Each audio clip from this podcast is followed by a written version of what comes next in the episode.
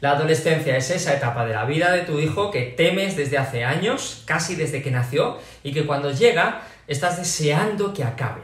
No es que educar a un niño sea fácil, pero un adolescente parece ser otro nivel, que acaba con tu paciencia, con tus fuerzas y a veces casi con tus ganas hasta el punto en que se te pasa por la cabeza tirar la toalla, aunque sepas perfectamente que no lo vas a hacer.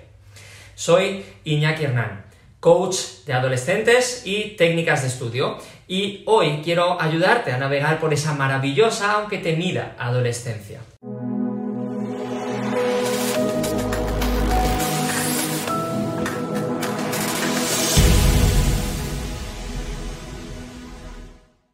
Hoy voy a analizar algunas de las claves que hacen la adolescencia tan complicada, por qué ocurren y cómo gestionarlas. Claro que hay más cosas, pero vamos a poner una buena base desde la que partir.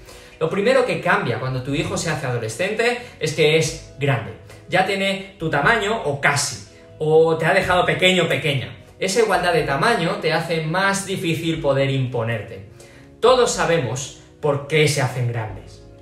Pero hay un factor que hace que el tamaño importe, y no es ese que estás pensando. El ser humano, como ser social, basa su convivencia en jerarquías. En el mundo animal, la fuerza suele decidir el liderazgo y pese a que el ser humano tiene otras fórmulas, la fuerza sigue siendo una de ellas. ¿Cuántas veces has impuesto por la fuerza tu razón o tu opinión cuando tu hijo era pequeño? Ahora te lleva al límite mucho más, pero has perdido esa baza. Es el momento de ser más lista. Si no puedes saltar el río, construye un puente o una barca. Usa su impulsividad de formas creativas aprovecha los momentos adecuados y no pelees cuando no es el momento. Piensa en el proceso y no en lograr resultados ya, hoy, ahora, que nos entran las prisas. Otro de los cambios más marcados es que llega la rebeldía. Cada vez más va en contra de la autoridad. Ya no siente la dependencia de ti como cuando era un crío y obedecer no es una opción.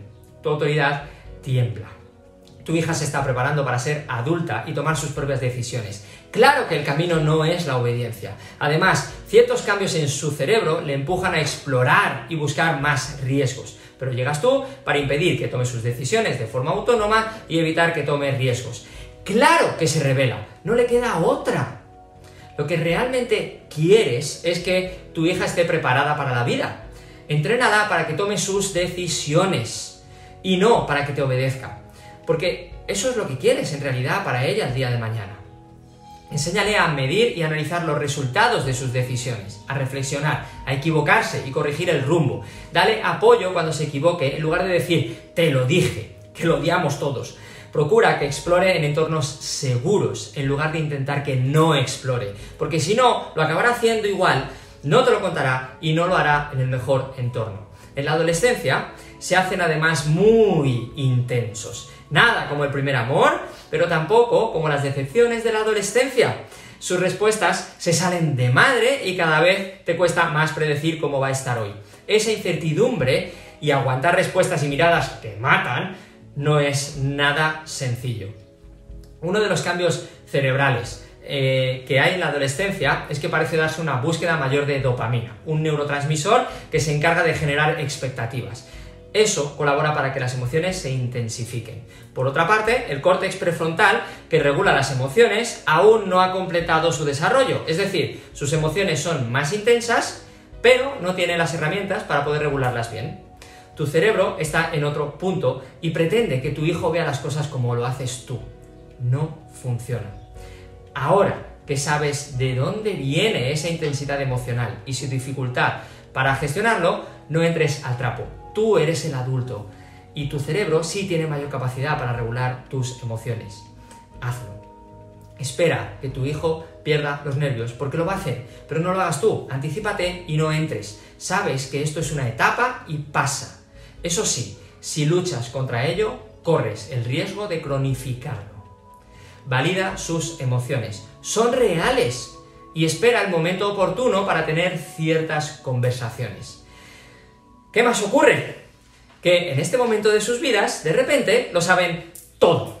Antes te escuchaban y ahora te quieren dar lecciones. Claro, tú, con tu experiencia, ves cosas que él no ve y te desespera que no te escuche y más aún que se crea más listo que tú. Que tu ego también siente esa presión. Su córtex prefrontal es la última parte de su cerebro en completar su desarrollo. Además de la dificultad para regular eh, sus emociones, también supone una menor capacidad para gestionar la lógica y el juicio.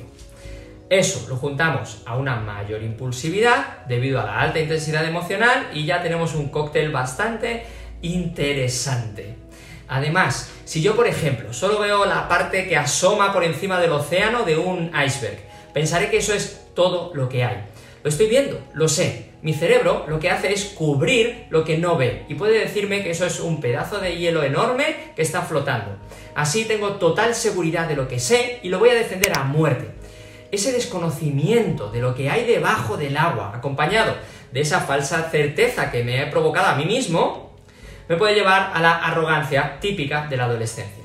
Eso sí, hay otras veces que los adultos somos los que nos equivocamos y los adolescentes tenían razón. Pero vamos a dejar eso ahí ahora.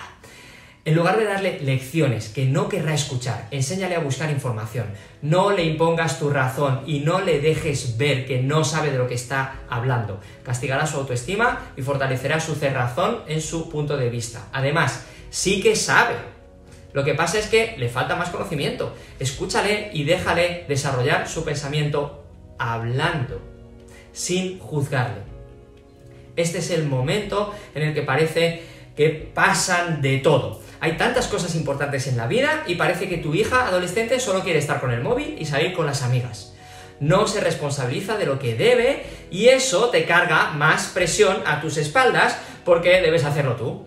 Acompañamos esta carga a la impotencia de saber que debería estar haciéndolo ella y ardemos. En realidad, no creo que pasen de todo tienen otras preocupaciones. En la adolescencia hay un empuje natural a estar con sus iguales, a vivir más en el presente, a explorar y vivir nuevas experiencias y no a preocuparse por lo que pasará dentro de 10 años. Tú puedes pecar, por otro lado, de preocuparte más del futuro de tu hijo que de su presente. Llegar a un punto medio es imprescindible y te toca a ti dar los primeros pasos. Preocúpate más por cómo está hoy y por lo que es importante para tu hijo ahora.